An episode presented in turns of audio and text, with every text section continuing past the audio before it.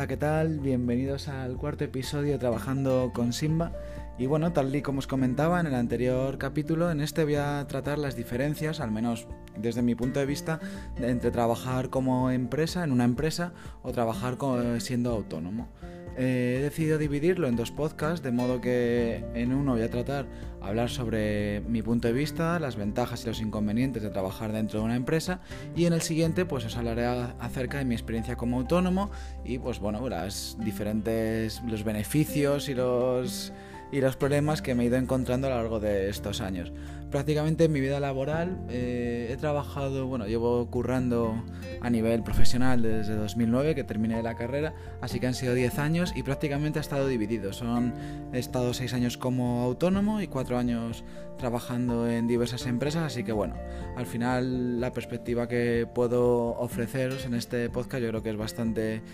eh, interesante y bueno, espero que os sirva si estáis planteando, planteándoos vuestro futuro laboral de aquí a, un par de años vista. Así que bueno, como os decía, voy a, voy a empezar hablando de mi opinión acerca de trabajar en, en una empresa y bueno, pues vamos a ello. Lo primero voy a centrarme en, los, en las ventajas, ¿vale? La primera de todas ellas, que yo creo que al final es la que más nos tira a casi todos, es la seguridad. Eh, cuando estamos trabajando en una empresa, bueno, pues salvo que nos despidan, generalmente pues tenemos nuestro sueldo a final de mes y muy mal tiene que ir pues para que no lo cobremos. Y eso realmente al final cuando estamos trabajando y no tenemos que preocuparnos de lo que pasará a finales de mes, pues la verdad es que es una ventaja y un y un punto muy a favor de trabajar en empresa, puesto que prácticamente nos despreocupamos de la forma en que tenemos que conseguir ese dinero, sino en cumplir con nuestro trabajo, cumplir con nuestras obligaciones, que la empresa se va a encargar de transferirnos bueno, pues nuestro sueldo a final de mes, si es una empresa seria. Así que la verdad es que yo creo que sobre todo por tema de salud mental y de quitarnos agobios, sobre todo ahora mismo que vivimos en una época en la que hay bastante precariedad laboral, bueno, pues contar con un sueldo fijo, tener aseguradas determinadas eh, determinada cantidad de dinero de cara a las vacaciones, bueno, pues la verdad es que es, es un punto muy a favor. Eh, también os quería comentar, así como un pequeño. Me voy a desviar un poco del tema, pero para daros sobre mi opinión, porque ya que el otro día me lo preguntaron, acerca de cobrar en, la diferencia que hay entre cobrar 12 pagas y 14 pagas. Si estáis escuchando este podcast, bueno, supongo que conoceréis la diferencia a nivel objetivo, que simplemente, bueno, pues las 12 pagas recibimos nuestro sueldo mes a mes, mientras que eh, cuando cobramos en 14, generalmente la empresa se reserva dos pagas extra para pagarnos en verano y en invierno. Eh,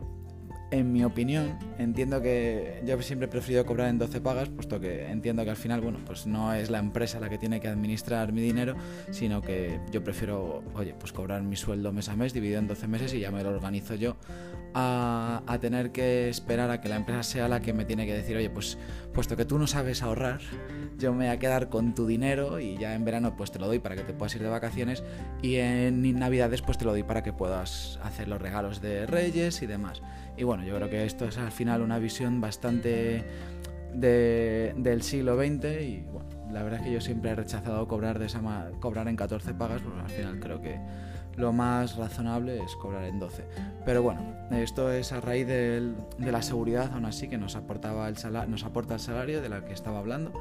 Pero bueno, la verdad es que me parece interesante comentarlo, ya que el otro día, bueno, surgió el tema en una cena y bueno, pues me he dicho, bueno, voy a dar mi opinión acerca de este tema y la verdad es que me encantaría saber la vuestra, así que si os animáis a comentar, bueno, pues en LinkedIn seguramente lo publicaré este podcast, así que lo podéis dejar eh,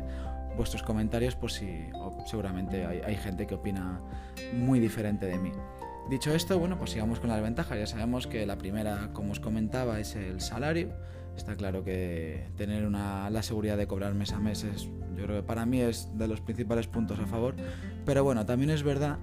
que si estamos en una empresa más o menos buena y que bueno pues que tiene interés en crecer generalmente también hay un valor añadido que es eh, el equipo. El equipo de trabajo yo creo que al final es uno de otro de los valores en este caso intangible que nos aporta trabajar en una empresa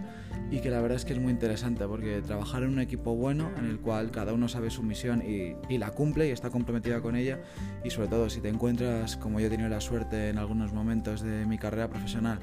de topar con gente que es muy válida, la verdad es que es un gusto y aprendes un montón. De hecho, bueno, esto se va a entrelazar con la tercera ventaja que tenía apuntada, pero bueno, yo creo que al final es interesante y tampoco vamos a ceñirnos a una lista. Como os decía, eh, trabajar con un equipo es increíble, sobre todo porque aprendes. Y además, eh, no solo aprendes de tu campo, sino que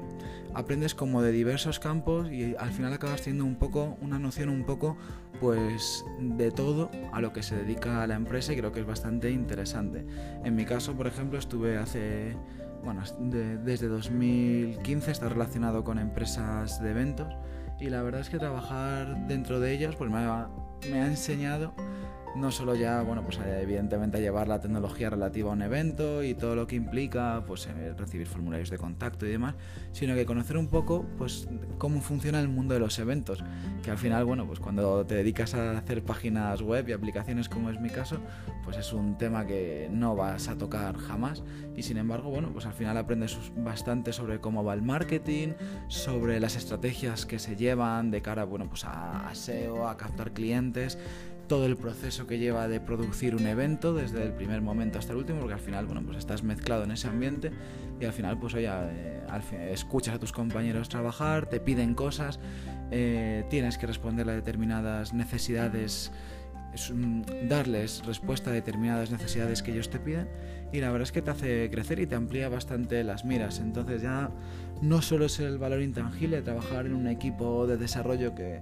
del que vas a aprender, porque al final, bueno, si, si eres freelance o, autónomo, bueno, pues al final te restringes mucho en un determinado campo y de ahí no te vas a salir y seguramente cojas, bueno, pues no sé si decirlo, si emplear la palabra malos hábitos, pero es verdad que, bueno, que al final vas a hacer las, las cosas a tu manera, mientras que trabajar en un equipo, oye, pues la verdad es que te abre las miras, ves cómo lo resuelve otra gente, ganas mucho en habilidades sociales porque bueno, al final tienes que trabajar en un equipo y pues hay momentos duros en los que evidentemente pues hay conflictos, aprendes a resolverlos, aprendes a dialogar, a negociar y creo que la verdad es muy interesante esa perspectiva que nos da trabajar en un equipo dentro de una empresa. Esto evidentemente contando con que el equipo sea bueno, siempre, bueno, pues al final hay de todo, pero bueno, si la empresa al final tiene perspectiva de crecer, pues entiendo que al equipo lo mantendrá, se preocupará de mantener la cohesión del equipo y sobre todo, bueno, pues de, de fomentar que la gente que trabaja en él tenga suficientemente, la suficiente calidad como para aportar y sobre todo ser aportado también por el resto de integrantes. Entonces, la verdad es que para mí, ahora que estoy como freelance, como sabéis, la verdad es una de las cosas que me han hecho de menos, trabajar en un equipo y,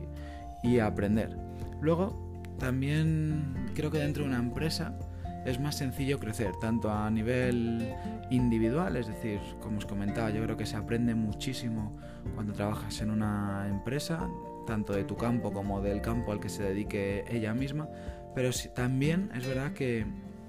ese crecimiento también lo, lo llevas a cabo a nivel, vamos a decir, profesional. Es decir, creo que es más sencillo cuando estás en una empresa eh, crecer laboralmente mucho más, mucho más rápido, en el sentido de que conoces más gente, se te abren muchas más puertas, es mucho más sencillo, por ejemplo, si quieres eh, montar eventos o montar eventos, por ejemplo, en mi caso, de desarrollo, pues oye, si tienes una empresa detrás que te ayuda a montarlo y porque ella también se va a beneficiar, creo que al final es mucho más sencillo ese crecimiento laboral que si al final eres freelance, que bueno, te van a conocer por tu nombre y si eres bueno, pues más o menos te, será más o menos fácil, pero bueno, yo creo que crecer tanto a nivel individual como a nivel profesional y a, y a nivel económico, seguramente el crecimiento sea más no sé si más sencillo, pero seguramente más estable. Es decir, vas a contar con que cada año vas a tener una subida. Ahora mismo cómo serán las subidas en nuestro sector o en el resto de sectores, pero bueno, más o menos se cuenta con que cada año se revisa el sueldo, cada seis meses y bueno, mm, salvo que lo hagas muy mal, creo que esas subidas al final las obtienes de una manera o de otra. Cosa que cuando estás como autónomo pues te las tienes que currar tú. O sea, tú eres el encargado de crecer y de ti depende que hoy estés facturando 1000 y dentro de seis meses estés facturando 1500. Entonces, bueno, en ese aspecto la verdad es que simplifica bastante esa tarea. Y para mí esas son las cuatro ventajas, ya os digo, la seguridad que ofrece, la capacidad que tienes de aprender, sobre todo pues de tus compañeros, tanto de tu campo como del campo al que se dedique la empresa, el crecimiento que te puede aportar la empresa. Y por otra parte también eh, te permite especializarte mucho, en el sentido de que como tú vas a hacer generalmente una tarea, esta sería la cuarta ventaja que tenía apuntada, tú te vas a especializar generalmente en una tarea, pues en el caso de si eres desarrollador, pues vas a estar, por ejemplo, en el back o en el front y ahí te vas a tener que especializar porque va a ser tu tarea. Sin embargo, cuando eres freelance, al final acabas haciendo un poco de todo, desde hacer la negociación con el cliente, el despliegue, el back, el front y bueno, al final yo creo que es muy complicado ser muy bueno en una cosa si te dedicas a 10 a la vez. Entonces, bueno, yo creo que también es un punto muy interesante. En cuanto a los inconvenientes, bueno, pues para mí el favorito, el que siempre digo, es la rigidez. Es una pena que estando en el siglo XXI a mí todavía me lleguen ofertas, como supongo que también os pasará a vosotros, para trabajar en horarios hiper encorsetados dentro de una oficina, de 8 a 6 de la tarde y los viernes con suerte 9 a 3. Y a mí eso, bueno, pues en pleno siglo XXI la verdad es que lo rechazo 100%. Entiendo que la vida no es solo trabajar, que te tiene que dar tiempo a, enfocarla como tú quieras. Si tienes la suerte de que, pues, como es mi caso, de que te encanta tu trabajo, pues seguramente después sigas haciendo otro tipo de proyectos relacionados pues, con la programación o con el campo en el que te hayas especializado, pero creo que trabajar en una empresa en la que la rigidez es, uno de sus puntos más eh, característicos, eh, que por desgracia es lo común, a mí me echan muchísimo para atrás y es una de las razones por las que casi siempre acabo volviendo a ser freelance, porque ahora un poco más, es verdad que se está consiguiendo un poco más pues que haya trabajo en remoto y tal, pero yo creo que todavía la perspectiva de la gente que está arriba, de los directores, es que cuando una persona trabaja en remoto está en su casa sin hacer nada y creo que esa cultura que pertenece muchísimo al siglo XX, creo que hay que, ir poco a poco pues combatiéndola y demostrando que, oye, que al final en una empresa en la que la empresa confía en el trabajador y el trabajador responde en base a la responsabilidad que ha adquirido, es fundamental para que todo marche bien. Y, si, y sobre todo pues para tener trabajadores felices, porque evidentemente una persona que para la que ir a trabajar es un suplicio todos los días,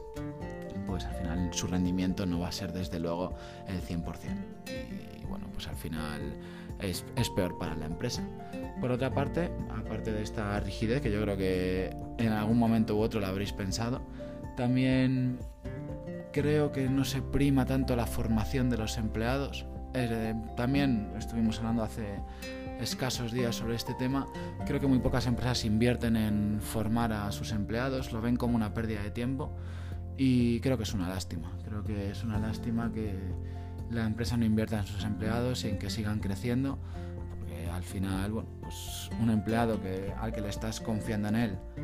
permitiéndole una cierta flexibilidad en los horarios y en la forma de organizarse y al que le estás dando la oportunidad de formarse, no digo por supuesto que se tenga que dedicar la mitad del tiempo de trabajo en formar, pero creo que de vez en cuando, o por lo menos semanalmente, reservar determinadas horas para que los empleados aprendan cosas nuevas y puedan aprender nuevas tecnologías, por ejemplo, como es nuestro caso, creo que es muy interesante y no creo que se fomente. Al final la empresa, bueno, pues lo que quiere son es producir y se entiende que tiempo invertido en formación o bien depende del trabajador y debería ser el propio trabajador el que lo haga o bien es tiempo perdido pues no sé si por la alta rotación, es una de las razones que me daba un amigo mío, en plan,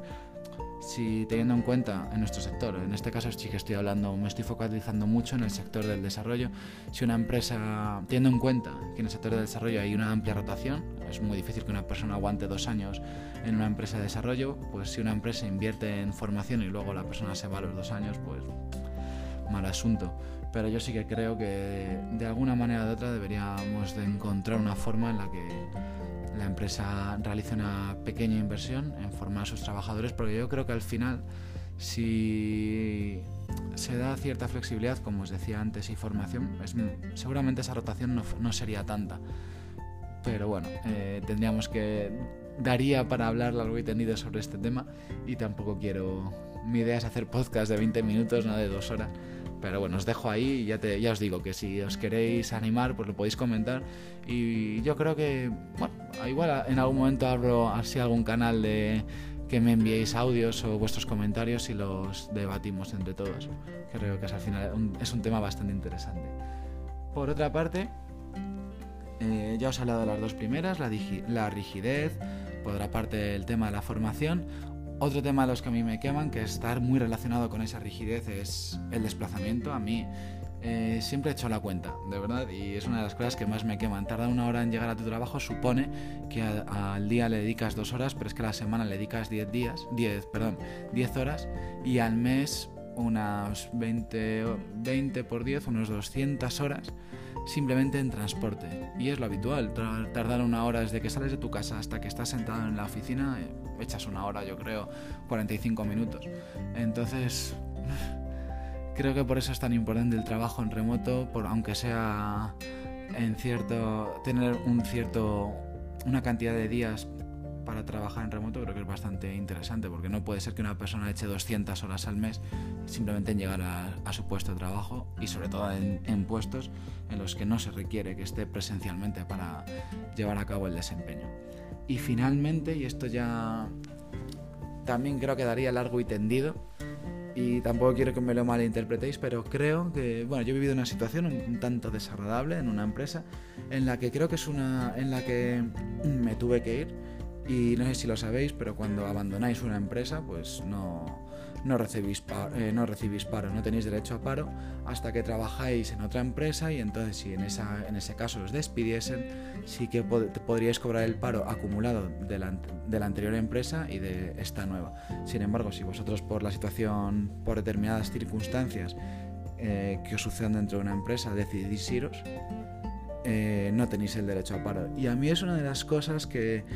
Igual que se protege mucho a la empresa para determinadas cosas, creo que también debería haber alguna manera de que un trabajador al que se le está sometiendo a determinados niveles de presión, yo por ejemplo, bueno, pues perdí 8 o 9 kilos, no os quiero contar más, eh, creo que es una... es muy cercano, no sé si a la esclavitud, pero creo que no poder abandonar una empresa si te están sometiendo a determinada presión emocional, ya no solo a, nivel laboral, y que tú no puedas irte a cobrar el paro y te está afectando a tu vida tal, creo que desprotege mucho. Y es una de las cosas que, de las que yo más agradezco ahora que estoy como freelance, decir, oye, no me gustan las formas, no me gusta esta empresa, no trabajo con ella. Y me lo gestiono yo. Pero que tú estés mes a mes, eh, se te esté reteniendo determinado dinero de tu sueldo para tener posteriormente paro y que tú no puedas disponer de ese paro si por X motivos te estás yendo de una empresa y que tú lo puedas demostrar, oye, es que me estoy yendo de esta empresa por tal, creo que es...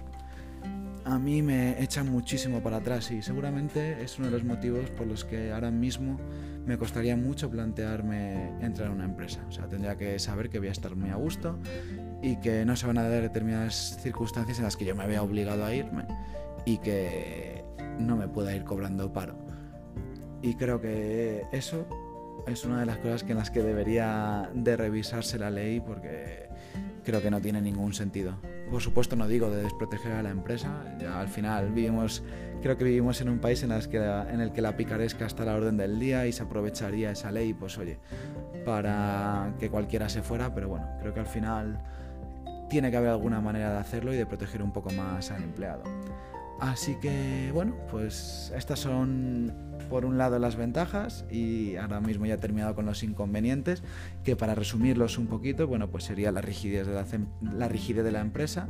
los horarios y todo este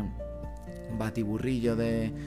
de problemas que te encuentras dentro de una empresa y por otra parte, bueno, pues esto ya a nivel más personal y por supuesto es debatible la desprotección que sufre el empleado en determinadas ocasiones de tener que aguantar mucha, mucha tralla. Así que bueno, eh, ya sabéis las ventajas y los inconvenientes de trabajar en una empresa. En el siguiente podcast os hablaré de mi visión eh, cuando se trabaja como autónomo y espero que os hayan servido. Y sobre todo si tenéis alguna duda o os gustaría comentar algo o que matice algo, porque al final, bueno, como os decía en 20 minutos, la verdad es que no da tiempo a profundizar mucho, pues estaré encantado de responderlo en siguientes podcasts y bueno, espero que os haya servido este. Un saludo y nos vemos en el siguiente.